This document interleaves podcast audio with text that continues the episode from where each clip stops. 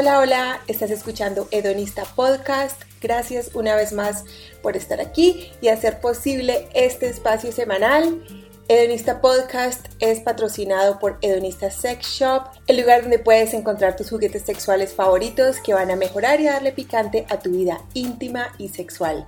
Ingresa ya a www.hedonista.love y compra ese juguete sexual que siempre has querido.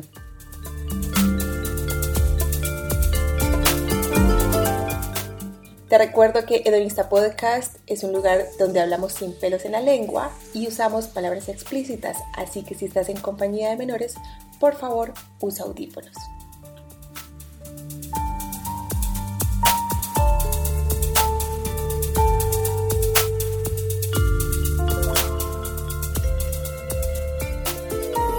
Hoy tengo un tema muy importante del cual he tenido ganas de hablar desde hace mucho tiempo y es las masculinidades. Y obviamente necesito de un experto en este tema que además sea hombre para que nos aclare muchísimas dudas. Mi invitado de hoy es Javier Omar Ruiz Arroyave. Él es educador popular y cofundador del colectivo Hombres y Masculinidades. Javier Omar, bienvenido. Muchísimas gracias, Angie muy bien y contento también de estar aquí participando y compartiendo eh, estas experiencias de vida. Gracias. Bueno, comencemos con una pregunta muy básica que para mí es muy clara, pero me he dado cuenta que no es clara para todo el mundo y que de hecho tengo amigos y amigas que me han preguntado, ¿qué es el patriarcado? Bueno, es como esas relaciones desiguales que se establecen entre hombres y mujeres. ¿Y por qué razón?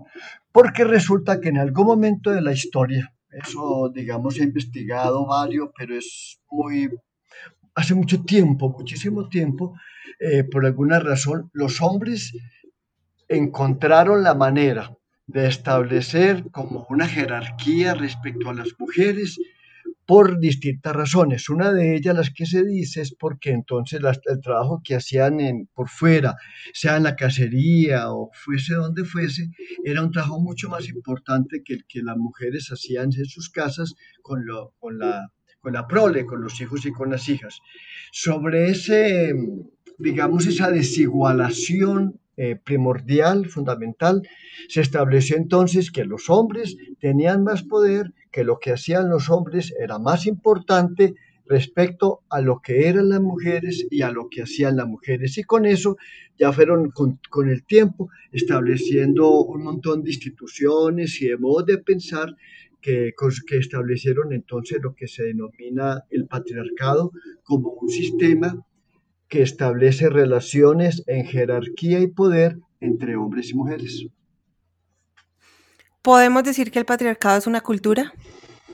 Sí, efectivamente, es una cultura, o sea, que el patriarcado funciona en el pensamiento, en las ideas que tenemos sobre las personas, en los comportamientos, en las actitudes, en los hábitos, también se expresa a través de las estéticas, de los modos de vestir, hasta los modos de caminar, los gestos que utilizamos, las palabras que empleamos. Y sobre todo el patriarcado también hace como una especie de simbiosis con los sistemas políticos, el sistema judicial, por ejemplo, el sistema educativo, los medios de comunicación.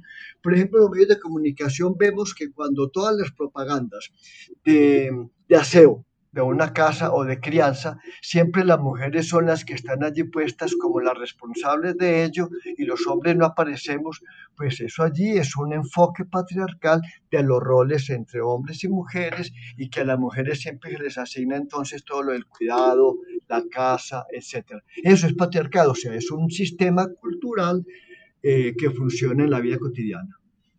Otra pregunta muy importante que a mí me cuesta mucho responder, aunque sé qué significa, pero no tengo las palabras adecuadas. ¿Qué es la masculinidad?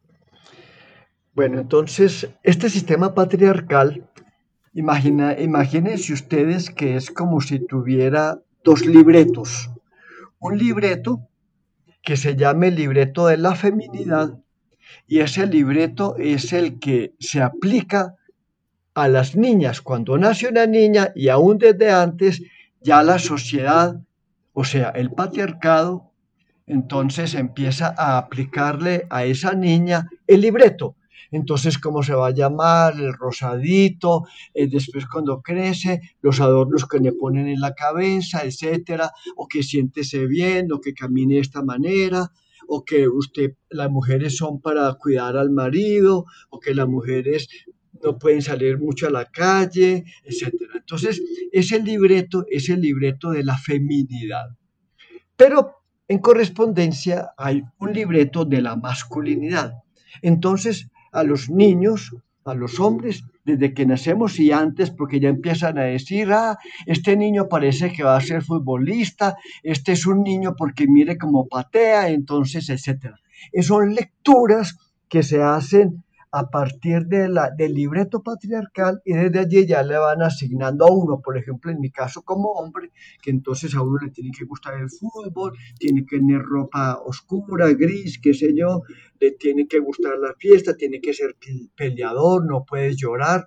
Entonces, la masculinidad es el libreto para los hombres que tiene el patriarcado. La feminidad, el libreto para las mujeres que tiene el patriarcado.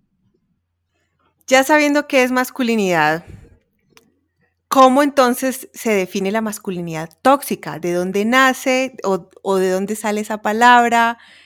¿Cómo, este libreto se vuelve algo tóxico o, es realmente una manera en la que se deba llamar? ¿Está apropiada la, la palabra, la expresión? Bueno, la palabra, esa expresión está bien dicha, me parece que sí, bueno, se ha utilizado hace mucho, ya mucho tiempo por acá, sobre todo en el ámbito de las relaciones afectivas, sentimentales, pero yo lo pondría también válida para, para un campo mucho más amplio. Por ejemplo, el, el, esas masculinidades patriarcales son tóxicas cuando me intoxican a mí conmigo mismo. ¿Cómo así?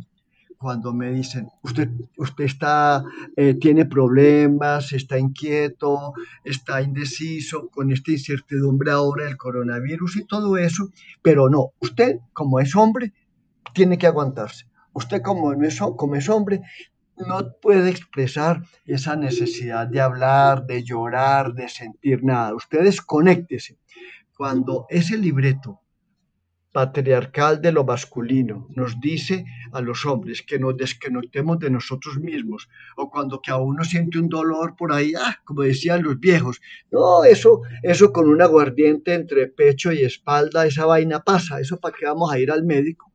Entonces, es una, es una masculinidad que nos intoxica la relación con nosotros mismos y claro que también intoxica la relación con otras personas, con hombres. Entonces, por ejemplo, un hombre que es gay, entonces, bueno, se la montamos, le decimos cosas, lo golpeamos, incluso lo llegan a matar y todo eso. Entonces es porque esa masculinidad intoxicó la manera de ello entender la diversidad sexual, pero también intoxica las relaciones afectivas y amorosas.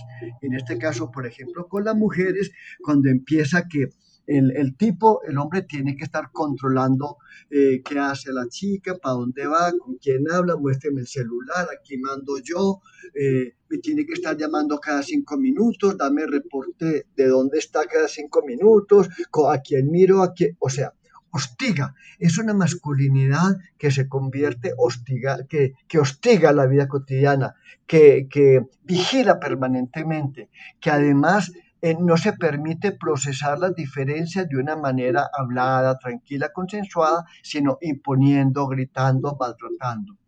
Esa, ese, ese, ese libreto de masculinidad tóxica, claro que afecta también la vida y la relación con las mujeres y se traduce incluso en violencia contra las mujeres. ¿Existe la feminidad tóxica?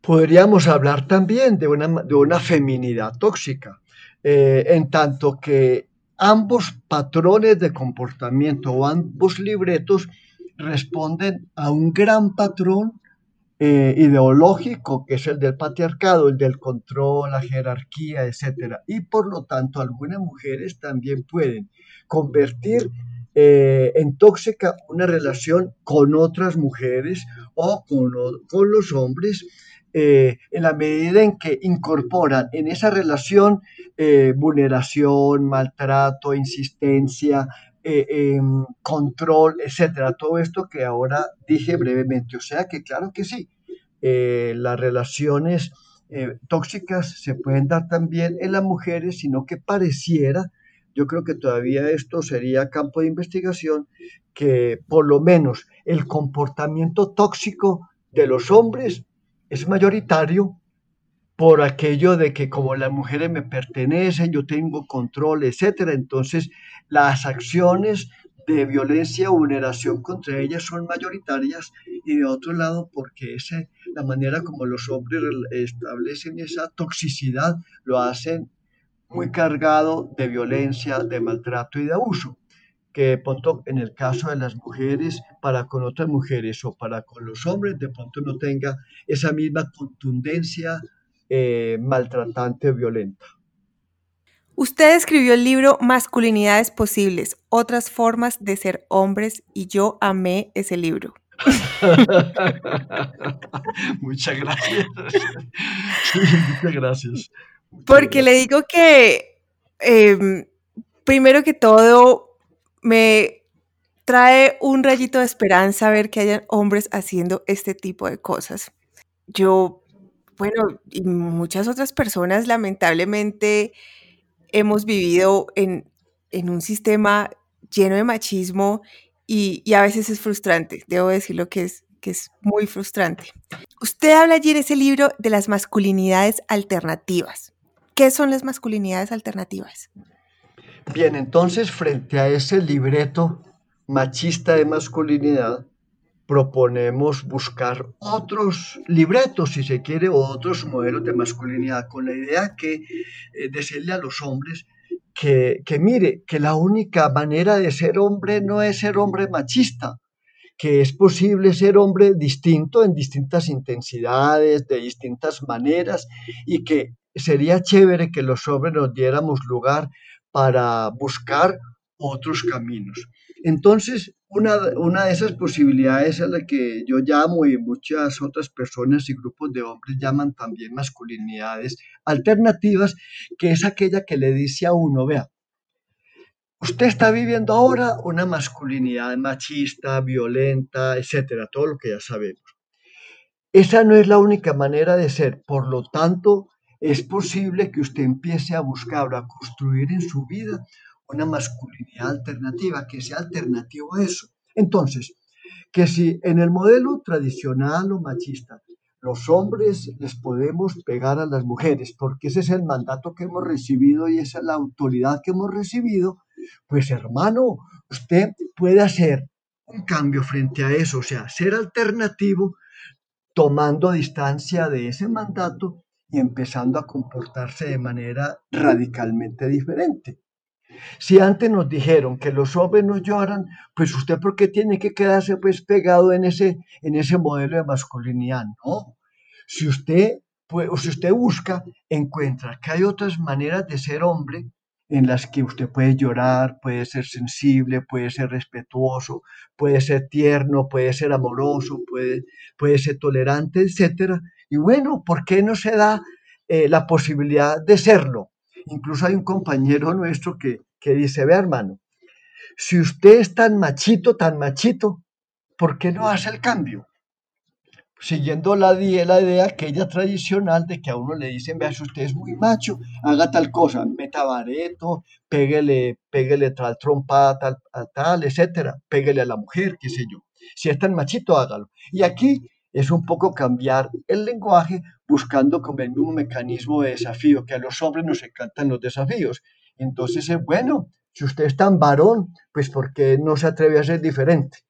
Y eso diferente es nuevas masculinidades, masculinidades alternativas, masculinidades no violentas, etcétera. Hay como muchas posibilidades de serlo distinto. A mí me parece muy, muy interesante el trabajo que en su colectivo y en muchos otros están haciendo por este tipo de cosas y pienso que es absolutamente necesario porque eh, así como nosotras hemos tenido la necesidad de aprender sobre feminismo, sobre igualdad, sobre muchísimas cosas, pues pienso que también de parte de los hombres hay esa necesidad, pero no sé qué tanto, bueno, yo pienso que material hay y, todo lo del feminismo que nosotras estudiamos, los hombres también lo pueden leer y pueden aprender, pero veo una falta de, de, ganas de los hombres y de, y de disposición a aprender cosas nuevas. Y pienso que esta idea de las masculinidades alternativas es muy interesante y, muy, muy valiosa porque no es, es, mostrarles que no necesitamos quitarles nada, sino más bien cambiar lo que tienen, porque nosotros en ningún momento queremos que ellos dejen de ser hombres, ¿no? De, queremos es que nos dejen de, de respetar. Entonces, esto, esto me parece muy chévere y a todas las personas que nos están escuchando les súper recomiendo el libro porque ahí están descritas todos los diferentes de tipos de masculinidades eh, alternativas de las cuales usted se refiere. Hay una cosa que yo quiero mencionar y es cómo todo esto de, las masculinidades y el patriarcado está tan metido en nuestra cultura, en nuestra sangre, en nuestras ideas, que por ejemplo, la mayoría de los insultos son machistas que están referidos a las mujeres o tantos dichos machistas creados por una sociedad patriarcal que a veces no nos damos ni siquiera cuenta de las cosas que estamos diciendo y es una manera de seguir perpetuando esto. Sí, es que esta cultura patriarcal es una, es una manera de ser hombre es una piel, digamos que es una piel y por eso para la encima ciertamente cuesta, no es tan fácil. Y lo otro es que no entra por la razón, sino que entra por la vida cotidiana, por lo más elemental de la vida. Por ejemplo, cuando estamos varios muchachos, varios chiquitos, ahí estamos por ahí de 8 años, 10 años, qué sé yo, ahí jugando en la, en la, en la calle, entonces no falta el que diga, a ver, a ver, a ver, el último que llegue allá a la tienda, el último que llegue es una niña. Y uno sale uh, corriendo, corriendo, corriendo para no quedar de último. Eso es un juego, pero mira lo que en el juego aprende. Primero, uno aprende que las mujeres son lo último. O sea, el último que llegue es una niña. En segundo lugar, aprende que los hombres somos los primeros, o sea que tenemos el poder y tenemos la decisión. Y tercero, aprendemos que aquellos hombres que no alcanzan el, digamos, la meta de primer lugar, o sea, que se quedan en los campos menores, son feminizados.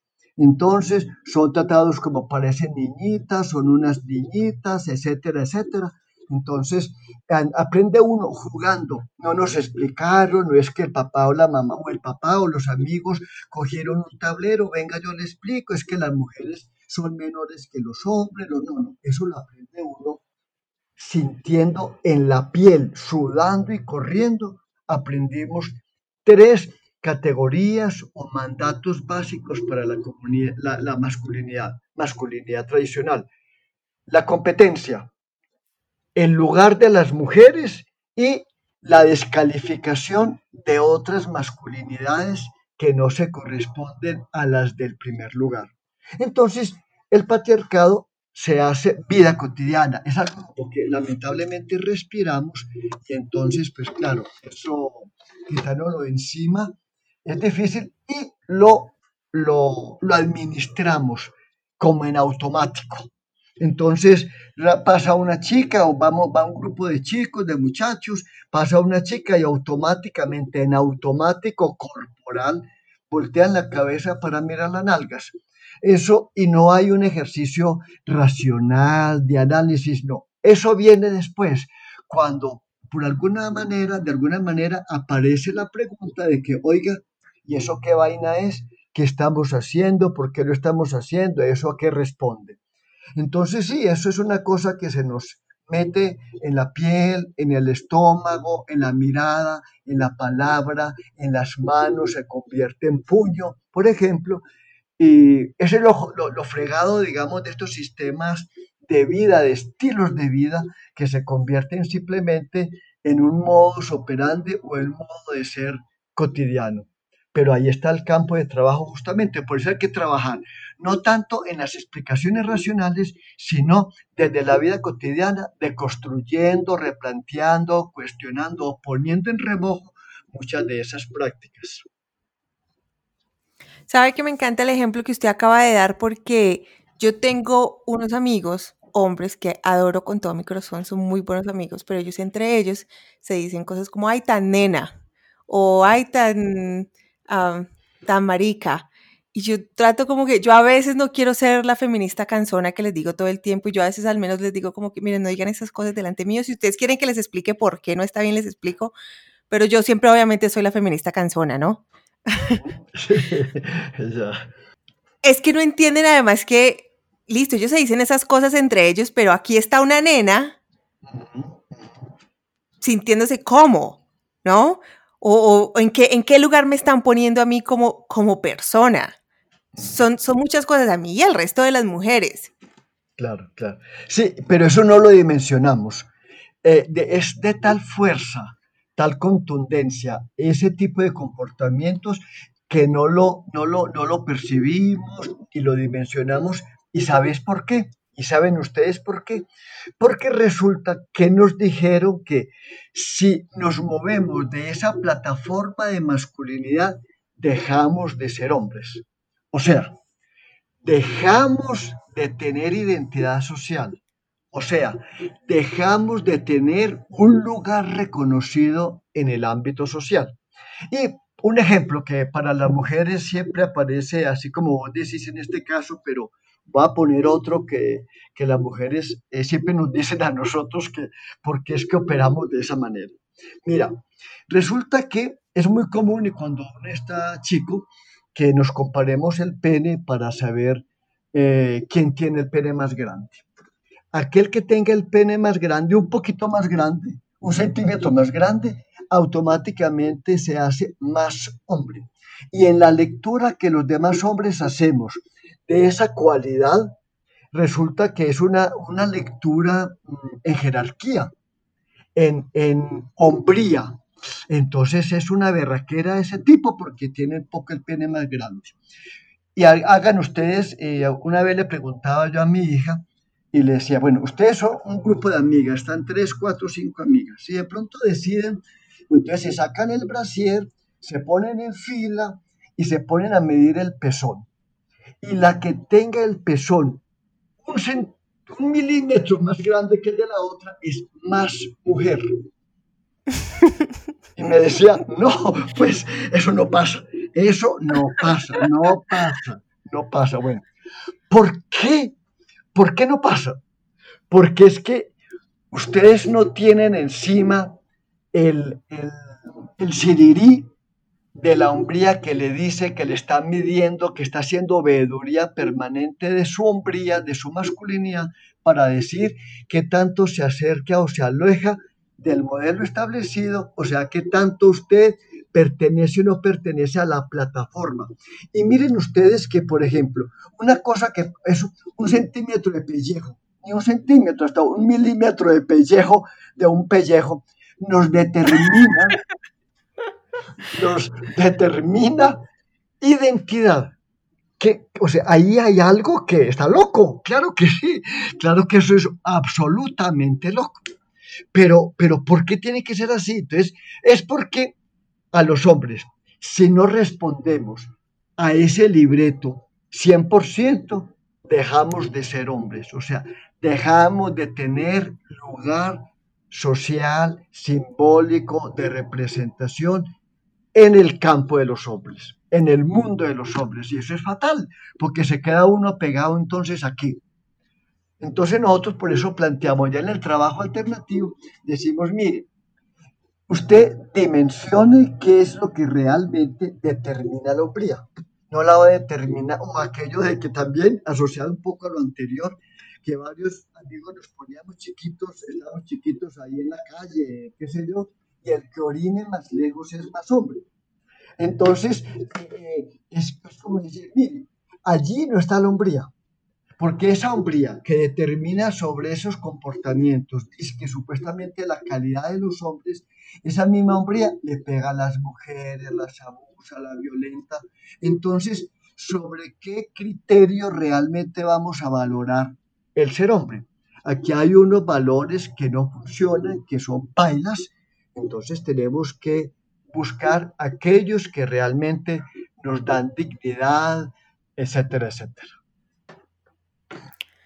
Me encanta todo eso que usted está diciendo porque es que es muy claro y es, muy, muy contundente como a, dónde es que tenemos que enfocar la mirada en las situaciones de la vida real. Y yo quería hablar un poquito de, del tema de que los hombres son así. Yo crecí en una familia muy tradicional, católica, obviamente machista, y y eh, crecí escuchando ese tipo de cosas. Ah, es que los hombres son así, no, pues los hombres son violadores, los hombres son maltratadores, pero pues no de papaya, ¿no? Em, con el tiempo, con las cosas que he ido aprendiendo, em, y después de leer un libro, específicamente un libro que leí de investigadores, varios profesionales, donde hablan de que nadie nace o es de esa manera el género y este tipo de cosas finalmente son construcciones sociales. O sea, cada ser humano nace con el cerebro en blanco. Sí hay cosas, hay cosas que se, que se heredan, cosas biológicas que se heredan, pero todo lo relacionado con comportamientos es aprendido dependiendo de la cultura de donde nazca ese cerebro. No podemos decir que los hombres son así porque entonces así, de, de, la misma manera serían todos los hombres de todos los países. Aquí tenemos tenemos un común denominador, que yo sé que no todos los hombres, pero hay un común denominador, pero si vamos a comparar los hombres colombianos o los latinos con los hombres de Arabia, Saudita, allá la tienen peor. Pero si vamos a compararla con los hombres nórdicos, por ejemplo, que son los países que tienen más igualdad y menos niveles de machismo, pues no podemos decir que los hombres son así porque entonces los hombres serían así en todos lados y serían de la misma manera en todos lados. Podemos decir que el ser humano es un ser humano con 10 dedos porque todos tenemos 10 dedos y esa es la, esa es la norma. Pero no podemos decir que este tipo de, de, comentar, de, de, comportamientos son típicos de los hombres porque finalmente todo lo relacionado con el comportamiento del ser humano es aprendido y si de verdad si hay alguien que no me cree pueden ir a investigar, de esto hay muchísimas investigaciones y yo pienso además que mucha gente se ha excusado en eso, ¿no? Se han excusado en eso y ni siquiera de pronto han querido como, como eh, decir, bueno, venga, ¿de verdad soy así o, me han hecho así? Es como yo me he cuestionado, por ejemplo, mi, orientación sexual, muchísimas veces me la comencé a cuestionar hace mucho tiempo. Bueno, a mí me gustan los hombres porque de verdad me gustan los hombres o, o porque fue lo que me metieron en la cabeza. Y, allí es cuando vienen este tipo de cosas y yo, y yo quisiera invitar a la gente y a que se, se comiencen también a cuestionar eso. O sea, soy así, ¿por qué soy así? ¿A quién, ¿A quién le he visto eso? ¿No? No solo lo que ven en la casa. Las telenovelas a mí me parecen terriblemente machistas, es terriblemente machistas. Las muchísimas películas, es algo que está perpetuado en las películas, en los comerciales, en, en, las, en, las en la publicidad. Son muchísimas cosas que llega un momento en el que todas estas ideas y todas estas imágenes y todo lo que nos escuchamos nos está diciendo, esta es la manera en la que son las cosas. Pero finalmente esa manera en la que son las cosas están marcadas por una cultura que esa cultura es la patriarcal. Eh, ¿Estoy en lo cierto?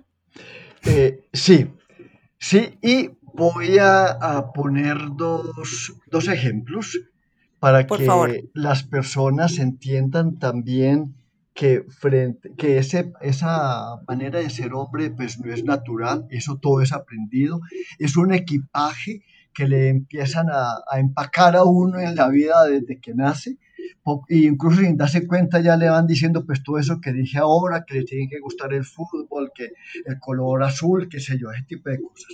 Pero mire, ya cuando nosotros trabajamos con grupos de hombres, y claro, algunos empiezan a decir, no, esto es muy difícil cambiar, no, esto somos así toda la vida, es que es así toda la vida y todo. Y le preguntamos, por ejemplo, a ver, a ver, em, Roberto, eh, Roberto, contanos, ¿en qué vos sos diferente a tu papá? O a tu abuelo, digamos, a los adultos con los que te criaste. Entonces dice, bueno, pues es que eh, eh, mi papá nos abandonó y yo ya tengo tres hijos y no los he abandonado. Por ejemplo, bueno, mi papá le pegaba mucho a mi mamá y entonces yo, yo no le pego. A veces se me dan rabias y rabietas, pero, pero no le pego, a mí me voy para la calle, etc. Entonces, cuando Roberto empieza a tomar distancia de los comportamientos del papá, entonces decimos, su papá, o sea que usted no es tan machista como su papá. Bueno, sí, no soy tan machista como mi papá. O sea que usted está cambiando prácticas masculinas respecto a su papá. ¿Sí o qué? Ah, sí, sí, sí, sí, sí. Bueno, o sea, que las masculinidades o el machismo, digámoslo, el machismo sí se puede cambiar. La masculinidad machista sí se puede cambiar porque usted ya empezó. Y a ver, entonces, ¿qué dice Felipe y qué dice Santiago? Entonces todos van comentando y van descubriendo que sí, incluso diría a los, eh, a los hombres que, que están escuchando este programa y que se pongan a pensar, oiga, ustedes en qué son distintos a su papá y por qué hicieron ese cambio, por qué son distintos porque de pronto es que no, eso me hizo sufrir, me hizo sentir mal, yo sentí como solidaridad con mis hermanas o con mi mamá, etcétera, y no, no me gusta, y a mí también yo me hizo, me hizo llorar muchas veces y no me gustó eso. Bueno, entonces o sea que sí se puede cambiar. Pero muy bien, Resulta que no es suficiente con que usted haya tomado distancia o hecho cambios respecto a su papá o a los adultos de la generación anterior porque las cosas y el mundo sigue cambiando. A ver entonces, Felipe. Felipe, vos tenés eh, hijas. Sí, sí, sí, tengo una hija de 14 años. Ah, qué bien, Felipe, qué chévere. Bueno, Felipe, contanos. Si tu hija se casa con un hombre como vos, irá a ser feliz. Y ahí queda plantado. ¿Por qué? ¿Por qué? Claro, Felipe y Jorge, Roberto, todos los demás empiezan a decir, ah, carajo, resulta que si nuestras hijas, si las mujeres, las niñas que van naciendo de estas próximas generaciones, se casan con hombres como nosotros, no van a ser, o sea, van a tener, van a seguir vulneración de derechos, violencias y todo eso. Ah, bueno, entonces tu hija no va a ser feliz, Felipe. Y dice, no, la verdad no, porque es que yo soy muy mal genio, porque etcétera, etcétera, etcétera. Bueno, y dije, bueno, Felipe. O de pronto dice, dice Roberto, no, no, seguramente mi hija va a ser feliz porque yo soy un hombre tranquilo, bien, respetuoso, yo no soy violento. Yo le dije, muy bien, bueno, Roberto, ¿cuántos en tu barrio? ¿En qué barrio vivís? Ah, en tal parte. Bueno, en ese barrio, ¿cuántos Robertos como vos hay? O sea, ¿cuántos hombres como Roberto hay? ¿Cuántos hombres en general? No, en, mi barrio hay como 10.000 hombres. De esos 10.000 hombres, ¿cuántos son como vos? No, pues son, no sé, 5, 10, 15, ah, ya, ya, muy bien. Y el resto, no, pues, o sea, y tu hija seguramente no va a encontrar, no va a buscar el hombre preciso allá, sino que va a dar con un montón de patanes que en la oficina, en el transporte público, en la calle, en el colegio, en la escuela, en la universidad. Y entonces, ¿qué va a hacer? Con la idea de que todos los hombres tenemos que empezar a modificar nuestras prácticas, conductas e imaginarios de masculinidad para que nuestras hijas en el futuro inmediato se encuentren con mayores posibilidades de encontrarse con hombres que la respetan, etcétera, etcétera. Entonces, de allí, uno con ese ejercicio, uno indica que las masculinidades se pueden cambiar y está en nuestras manos. Eso no viene caído del cielo ni porque vino un doctor o una doctora muy famoso, nada, de esa vaina. Está en nuestra mano, porque usted, Felipe, hizo cambio respecto a su papá y eso lo hizo usted. Y lo que quiera seguir haciendo aquí para adelante para cambiar con otros hombres el mundo de la masculinidad depende de ustedes para que sus hijas y las mujeres en general se encuentren un mundo diferente.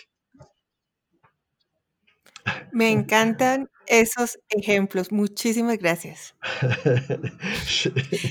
De hecho, usted tocó otro tema que es, a, mí me fastidia que a veces la única manera en que algunos hombres entiendan a lo que uno se está refiriendo es hablarles de las hijas o de la mujer o de la mamá, porque es que a una la deben respetar porque es un ser humano y porque los seres humanos nos deben respetar, no porque sea la hija.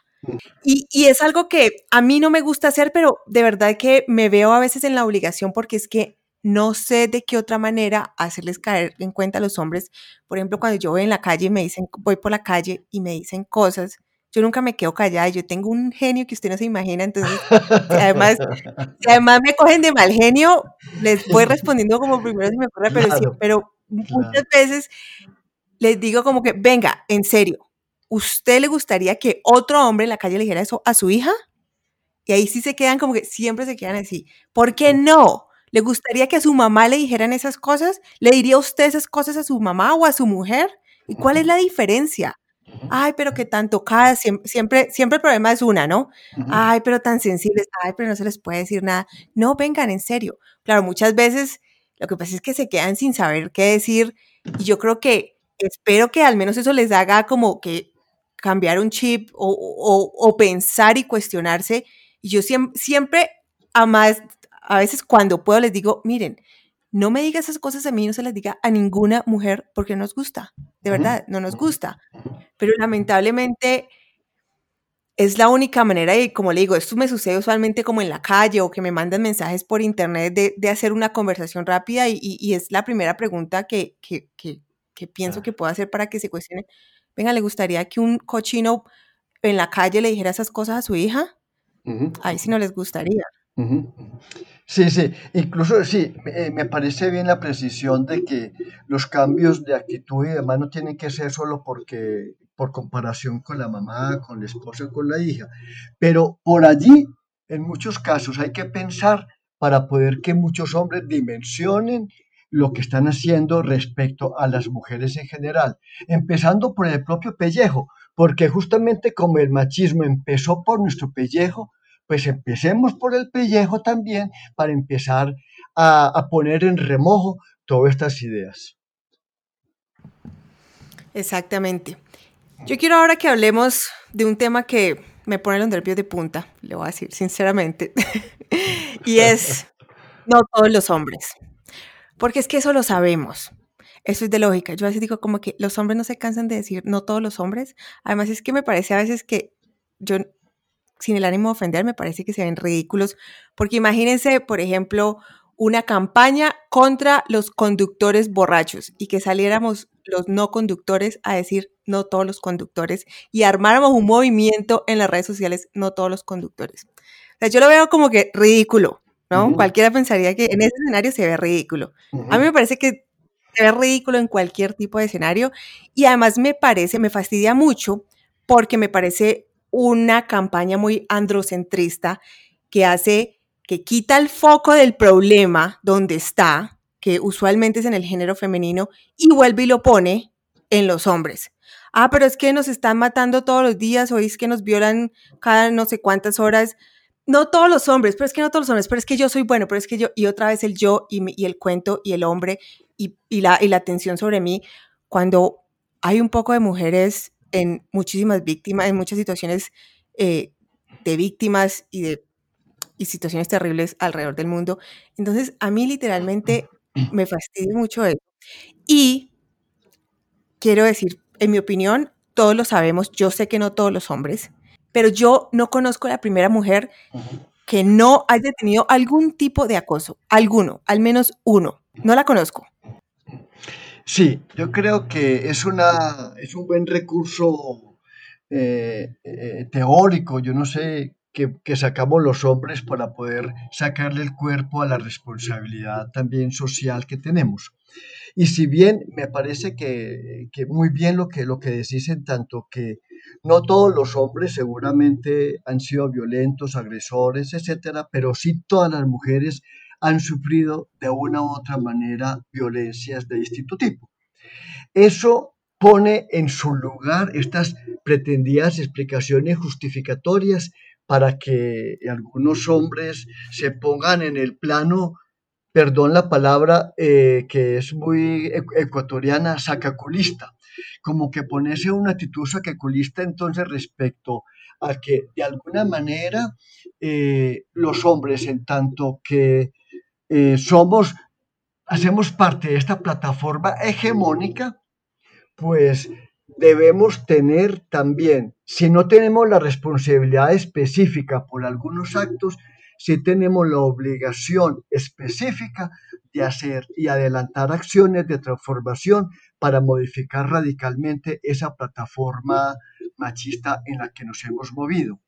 Porque es que la probabilidad de que los hombres realicen ejercicios de violencia de distinto tipo son mucho mayores en un país como estos, como Colombia, y por tanto esa probabilidad nos lo da la cultura, porque la cultura machista, eh, como la que tenemos en, guerrerista, como la que tenemos en Colombia, pues nos da los soportes, las justificaciones, las explicaciones para poderlo hacer.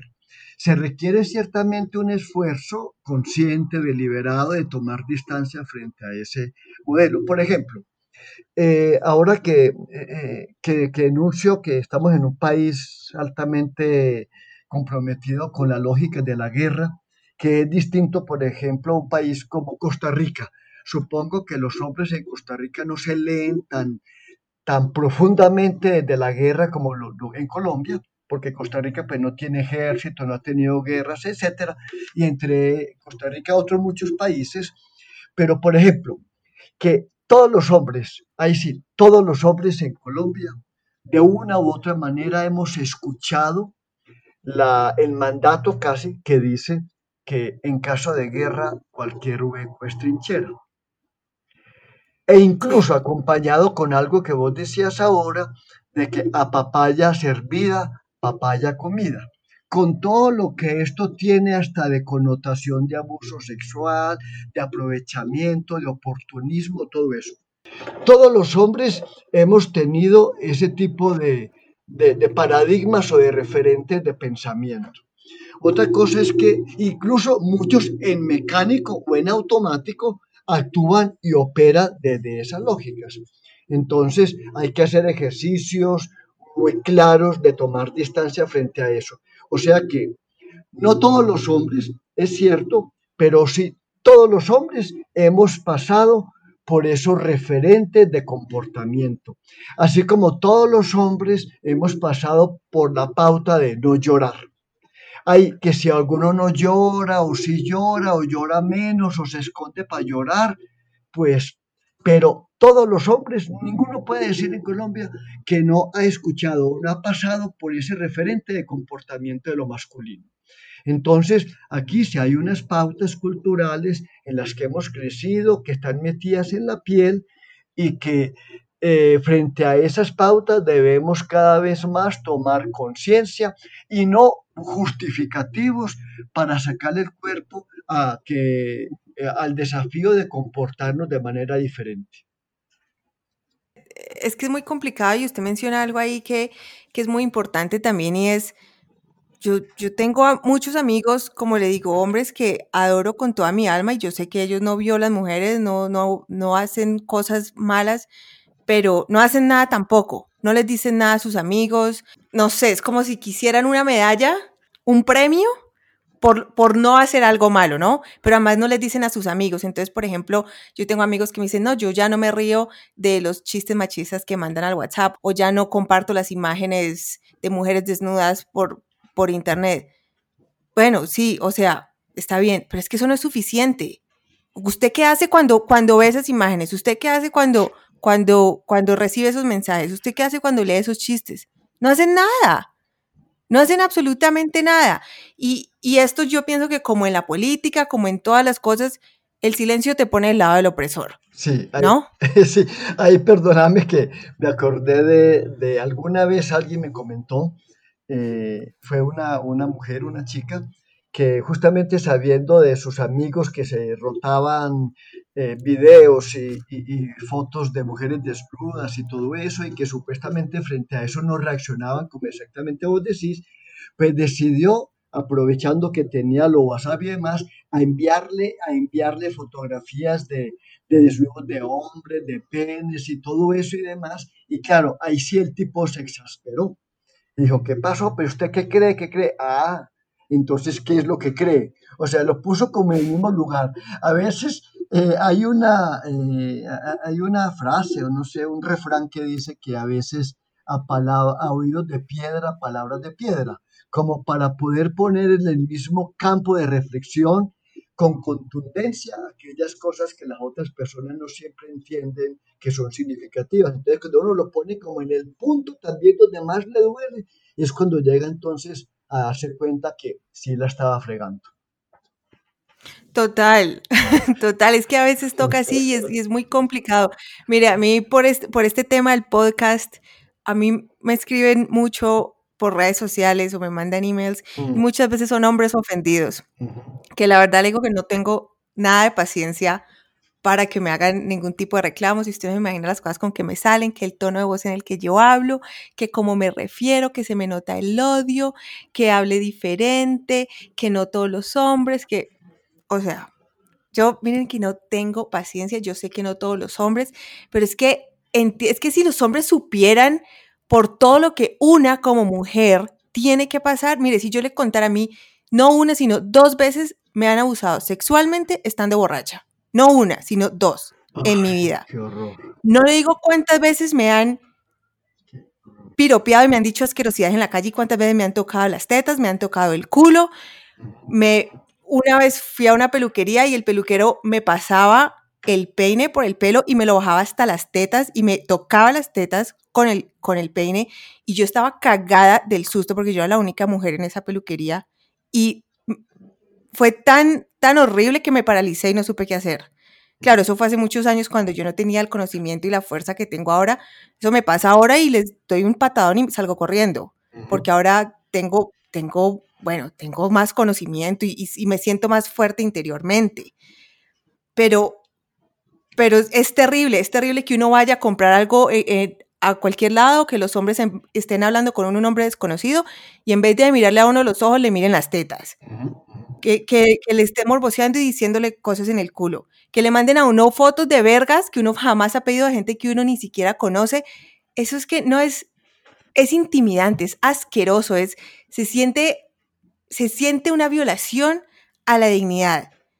Mire, me han, yo tuve un jefe hace mucho tiempo en un restaurante que me metía la mano al delantal solo para tocarme la vulva. O sea, es que son cosas que nos pasan todo el tiempo. He ido a entrevistas de trabajo donde me piden sexo para darme trabajo.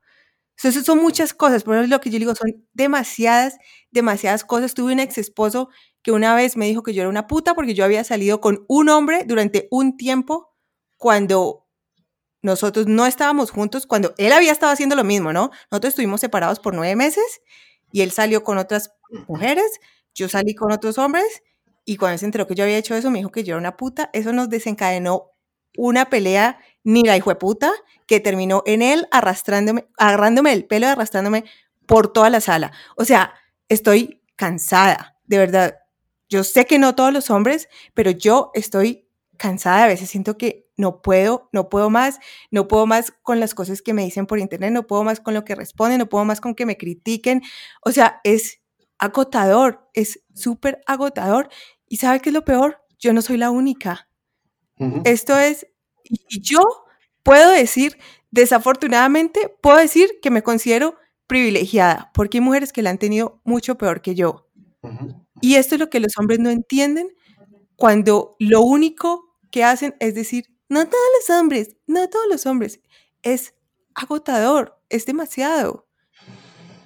Sí, ahí pues sí. Eh, gracias también por compartir ahí esa dolorosa experiencia de vida que es la, como decís, la experiencia de vida de muchas mujeres, de todas las mujeres de nuestro país, en distintas variaciones, con distintas características, pero en general todas han transcurrido por ese tipo de experiencias. Eso es verdad y por eso nosotros en los colectivos de masculinidad, de los grupos que cada vez van siendo más numerosos y a través de distintos medios de divulgación, siempre estamos planteando que estamos muchos hombres, yo creo que cada vez van siendo, bueno, no tantos como para llegar a contrarrestar la presión y la presencia de este tipo de hombres absolutamente maltratantes y violentadores, pero estamos haciendo cada vez el esfuerzo por transformar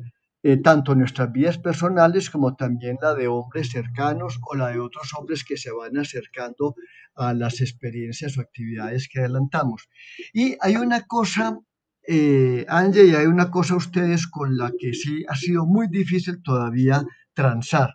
Y es que si esos imaginarios que vos estás refiriendo, que están instalados en la cultura masculina, en la cultura de los hombres en el país, donde se ha tolerado la violencia de todo tipo, etcétera, pero si de parte del Estado, como responsable también del bienestar común, como responsable de las políticas públicas, como responsable de, plantearle al país en general, mediante todos sus procedimientos institucionales, acciones de transformación radicales de este pensamiento, pero en el Estado no hay comprensión de este tipo de situaciones.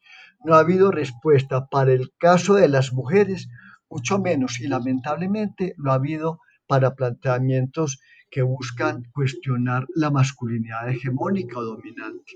Ahí la lucha, o digamos, las gestiones que hemos hecho con el Estado en distintos niveles, a nivel municipal, a nivel local, en las alcaldías, en los programas, en las secretarías, son pequeñísimos programas, pequeñísimas acciones, pero no traducidas todavía en acciones eh, mucho más amplias de, empezar a cambiar los chips eh, eh, de la mentalidad, de los comportamientos de los hombres para cambiar drásticamente este tipo de situaciones tan desfavorables para las mujeres como lo estás nombrando. Lamentablemente, eso todavía no se logra. Lo que hacemos se queda en pequeñas acciones, en pequeñas campañas, en plantones, en marchas, en denuncias, en pegatinas, en memes que compartimos, etcétera, pero no logramos todavía una contundencia significativa para cambiar esto.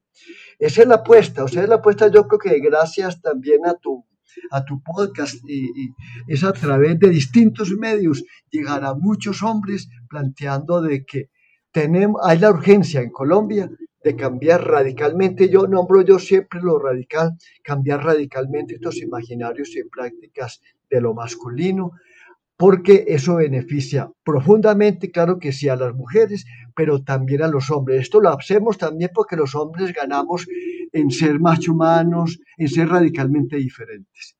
Pero sí, este tipo de situaciones las han pasado todas las mujeres y no puede ser una disculpa de que yo no lo hago.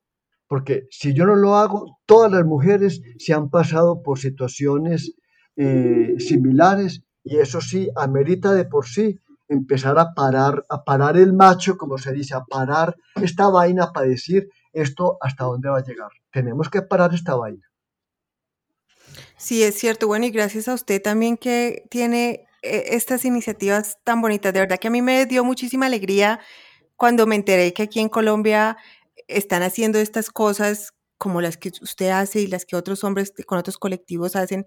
Yo acabo de llegar hace cinco meses después de estar viviendo siete años por fuera y, bueno, antes de irme no conocía este tipo de cosas y claro, vengo otra vez aquí a otra cultura, de otras cosas que ha sido un poco de choque cultural, pero encontrarme con esto, como le digo, me da un rayito de esperanza.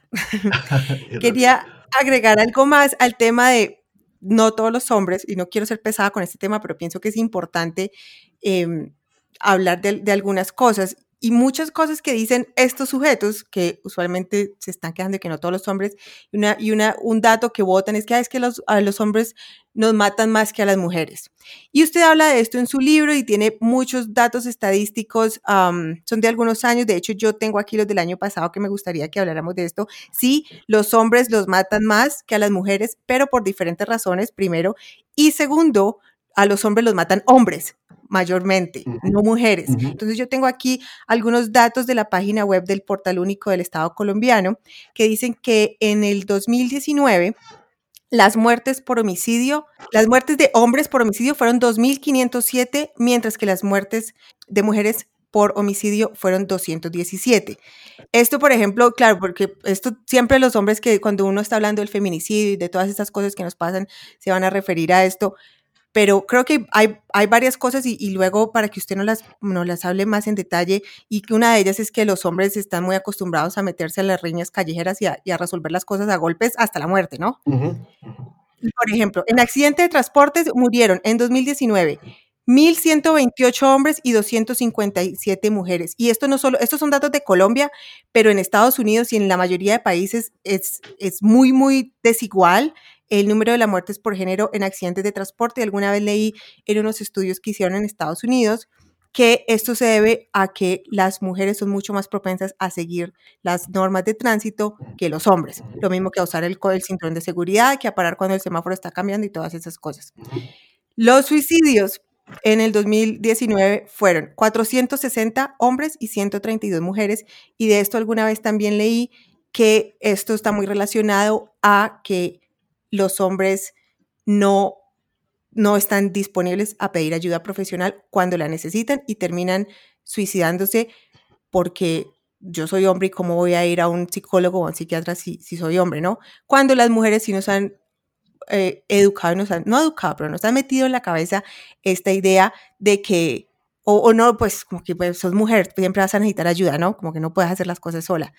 Entonces, eh, quería de pronto como hablar un poquito de este tema, porque pues es algo que ahora, por ejemplo, yo leo en Twitter todo el tiempo los hombres diciendo, ay, pero nosotros nos matan más que las mujeres. Sí, pero es que aquí es otra vez volver el, el, el, la, la narrativa a ellos pero hay que entender por qué también. Yo pienso que en estas cifras nos demuestran precisamente toda la masculinidad tóxica que hay en la cultura. Sí, exacto. Justamente todas estas muertes responden a la manera como los hombres asumimos la vida. Los hombres hemos instalado en nuestras vidas una ética del cuidado, una ética del cuidado del cuerpo, de la salud, digamos que en general de la vida y la vida de las demás personas, no solamente la vida personal, sino también la vida de las demás personas. La cultura machista no nos ha incorporado, digamos, como que esa capacidad de sensibilidad para poder hacer cosas que nutren la vida, que defiendan la vida, sino que más bien nos la pone siempre en el, la despreciamos o la ponemos permanentemente en riesgo. Eh, esos patrones, o sea, lo que dicen las estadísticas justo es el resultado de la manera como los hombres en Colombia somos hombres. Y si bien por la guerra, etcétera, etcétera, morimos más, es morimos más en tanto estamos entrampados en nuestra propia lógica de muerte.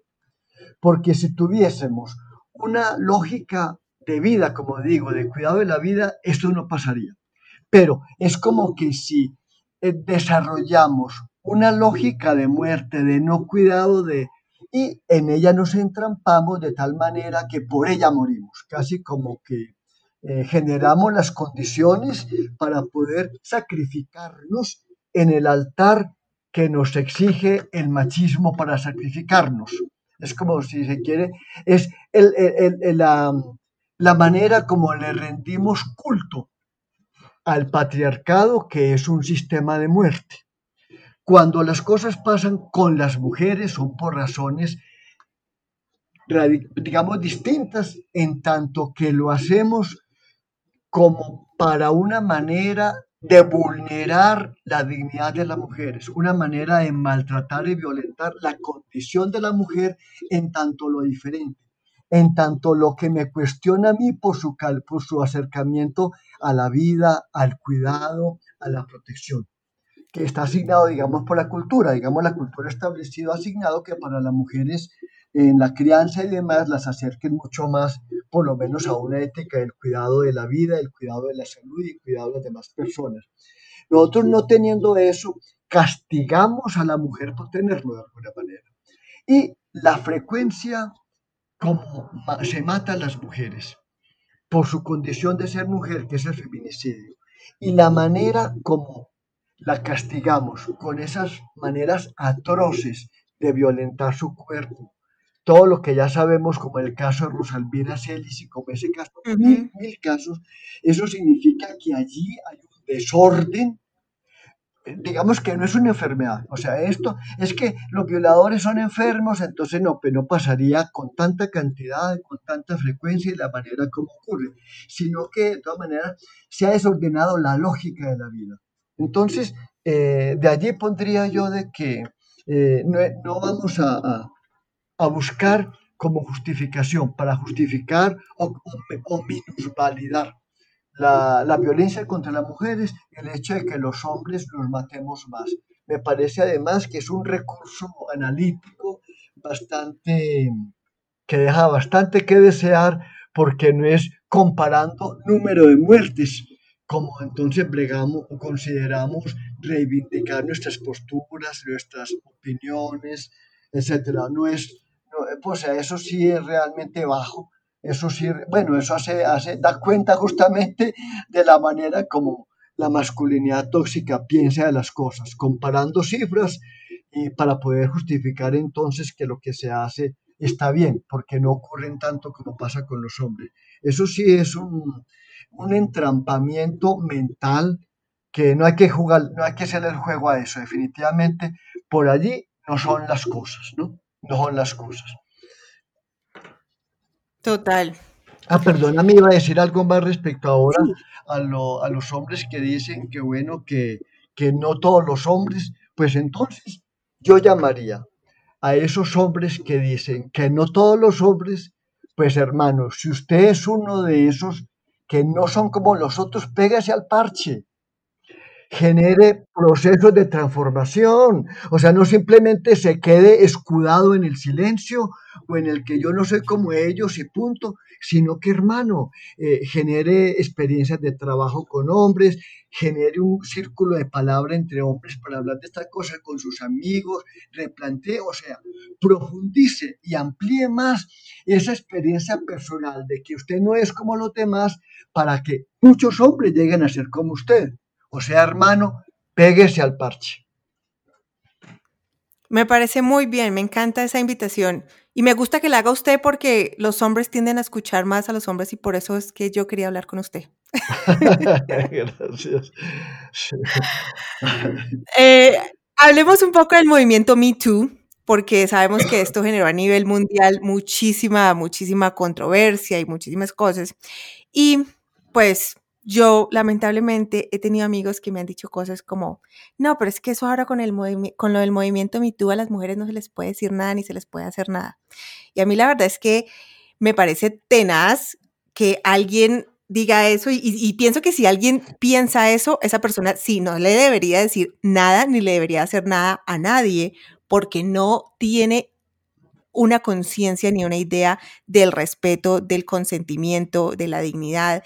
Y, y recuerdo que este mismo amigo me decía, ay, pero yo una vez en un trabajo había una vieja que venía y me restregaba las tetas y me tocaba y no sé qué, y de eso sí nadie dice nada. Mire, sí, o sea, yo pienso que ese tipo de cosas no está bien de que nadie las haga sin importar el género, ¿no?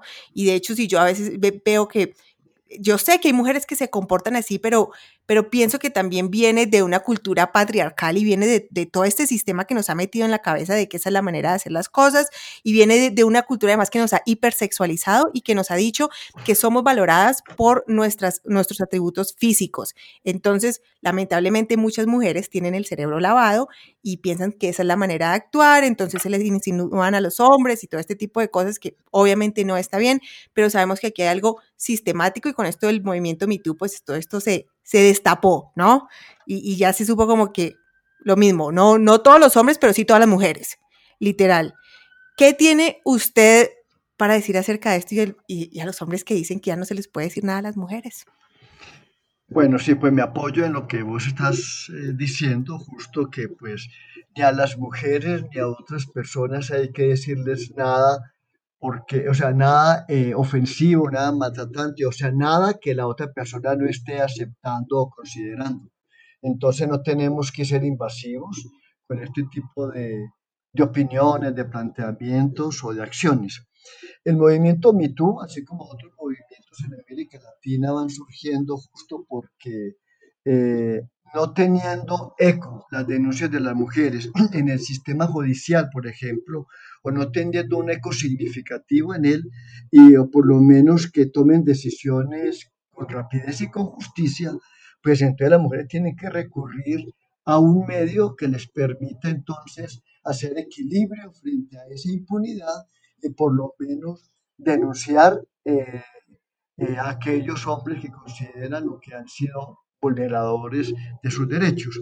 Entonces, en primer lugar, ha sido una acción de resistencia y de reacción, y en ese sentido es válido porque igual todos los pueblos o todos los grupos humanos desarrollan mecanismos de defensa cuando las, cuando las condiciones de justicia no se dan debidamente.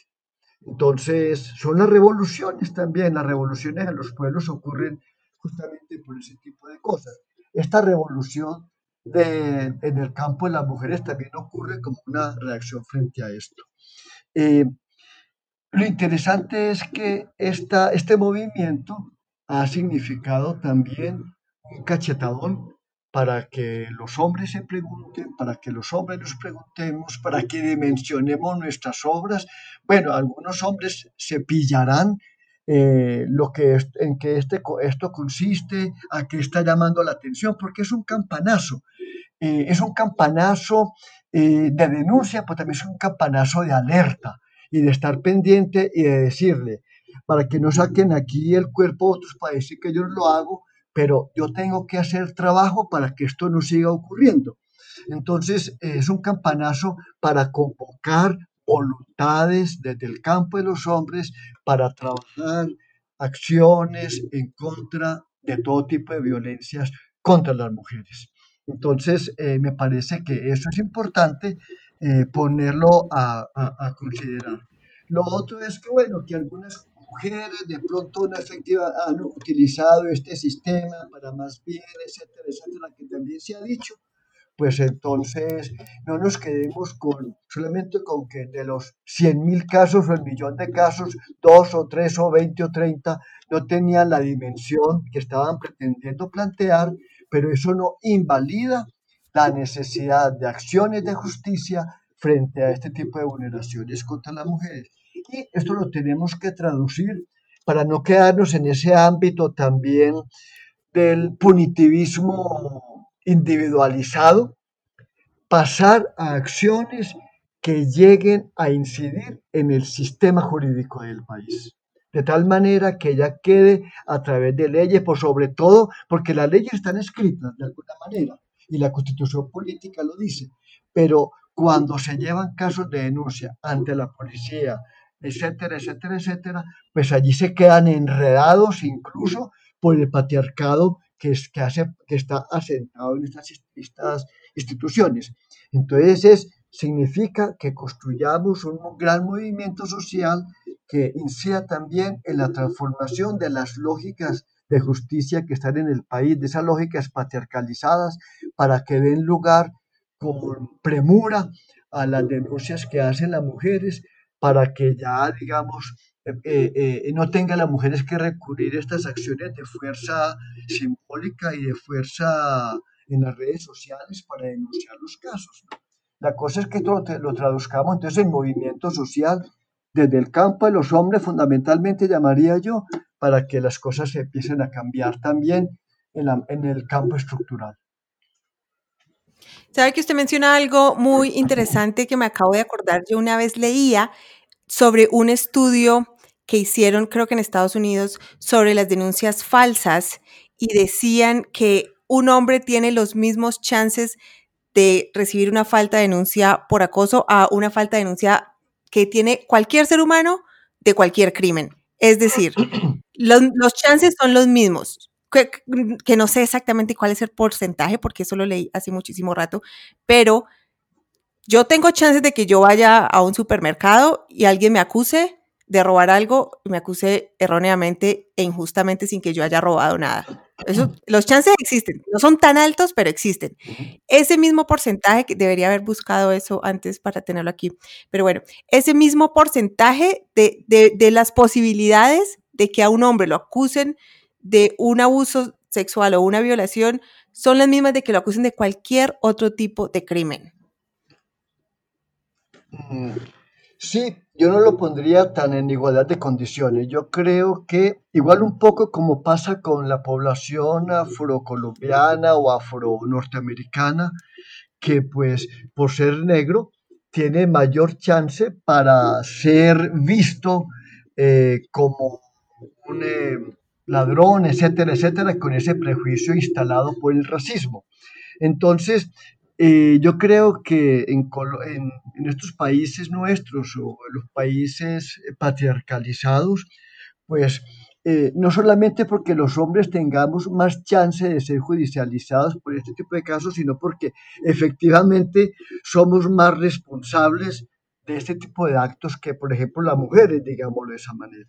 Entonces, pues por luego y por, conclusión, los hombres tenemos que ser, eh, ser sujetos de, mayores acusaciones, de mayor señalamiento y por lo tanto de mayor necesidad de establecer frente a nosotros eh, ejercicios de, de, punitivismo y de castigo o de sanción social. Claro que sí, eso sí, yo creo que, que no podemos establecer que la, eh, o sea, las condiciones de igualdad para mujeres y para hombres no están establecidos. Bueno, en muy pocos casos están establecidos, yo no sé cuántos, pero frente a este caso no es lo mismo. Yo establecería una diferencia al respecto. Bueno, no, me gusta mucho su explicación, muchísimas gracias. Como le digo, esto fue algo que yo alguna vez leí y pues no sé si me quedó como esa idea en la cabeza. Quería preguntarle una cosa, ¿usted alguna vez ha escuchado del movimiento MGTOW? No.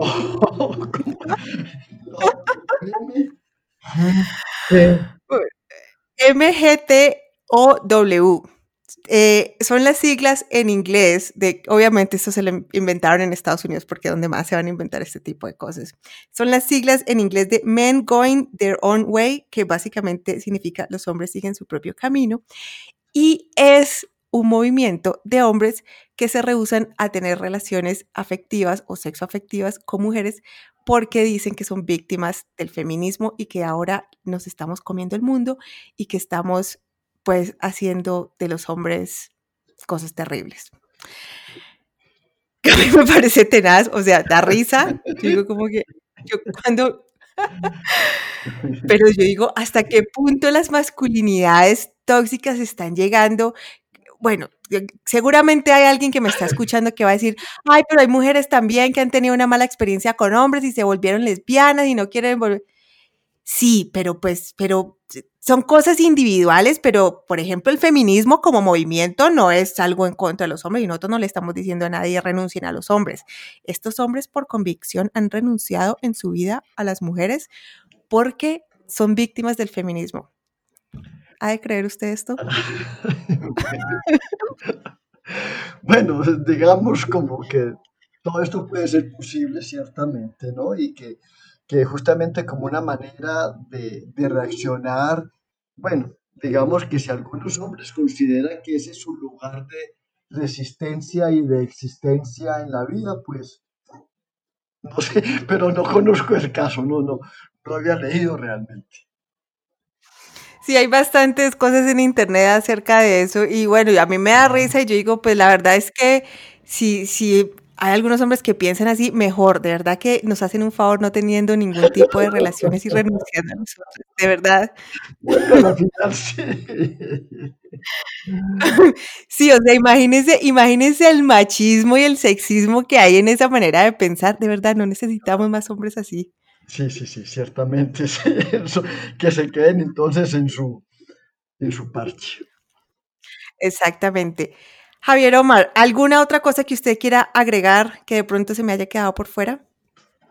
Bueno, de pronto se me ocurriría ahí como señalar que, que en Colombia hay, así como en América Latina en general, eh, ya cada vez hay más grupos, más iniciativas de gente que viene trabajando críticamente sus masculinidades, eh, hombres pues que hacen parte de estas iniciativas, que las generan, las promueven. Por, red, por las redes sociales y por el internet se pueden encontrar ya muchos muchos espacios de reflexión, incluso si alguien que escucha quiere profundizar algunos temas, igual en YouTube, en general en Internet encuentran videos, explicaciones, documentos que contribuyen para que esto se siga ampliando como una reflexión crítica. Así que, eh, amigo, no tenga miedo de, de, buscar, de preguntarse. De pronto ha tenido como una espinita hace tiempo en su vida, en su corazón, en su pensamiento, esto una espinita que lo dice, bueno, algo yo quisiera cambiar, esto no me gusta. No le den miedo reconocer que ese tipo de comportamiento no le gusta y busque a través de las redes sociales eh, y de lo, del Internet en general, busque respuestas que, que ya las hay. Cuando nosotros empezamos hace 26 años, la cosa era un poco más difícil. En 1994 que empezamos a trabajar nosotros y digamos como que ahí nos tocó bandearnos el mundo entre intuiciones, etcétera, ¿no? Pero ahora ya hay desarrollos académicos, desarrollos metodológicos, pedagogías, hay, hay canciones, junto con las canciones horribles que ya sabemos del reggaetón y demás, pues hay también música interesante que, que Calle 13, qué sé yo. Entonces, amigo, atrévase a, buscar eh, respuestas a esas preguntas, si se las ha hecho o si se las hizo a partir de este programa. Bacano. Sígaselas haciendo, profundice esas preguntas, eche para adelante y busque parches en donde pueda encontrar allí un espacio de reflexión. Javier Omar, ¿dónde lo podemos encontrar a usted en las redes sociales o en internet la gente que quiera leer su libro o quiera saber más de lo que usted hace? Ah, bueno, estoy en, bueno, pueden buscar con mi nombre, Javier Omar Ruiz, en, Google, por ejemplo, ubican, eh, pues sí, Javier Omar Ruiz Masculinidades, y allí van a encontrar ya una buena información al respecto. Eh, también pueden buscar, buscarme por, eh, por el Facebook como Javier Omar. Eh, solamente o también en Facebook está Colectivo Hombres y Masculinidades y cualquier cosa a través de estos. Afortunadamente ahora ya este sistema ya de comunicación nos agiliza y nos permite encontrarnos fácilmente, ¿no? Entonces, cualquiera de estos medios o también en un buscador ponen, por ejemplo, Masculinidades Colombia y ya allí también hay suficiente referencia sobre nosotros, sobre el trabajo de otros grupos también, etc. Con mucho gusto les, eh, les eh, puedo también, o a través de estos recursos, encontrarán o les oriento dónde, en qué ciudad pueden encontrar algunos espacios de reflexión y demás.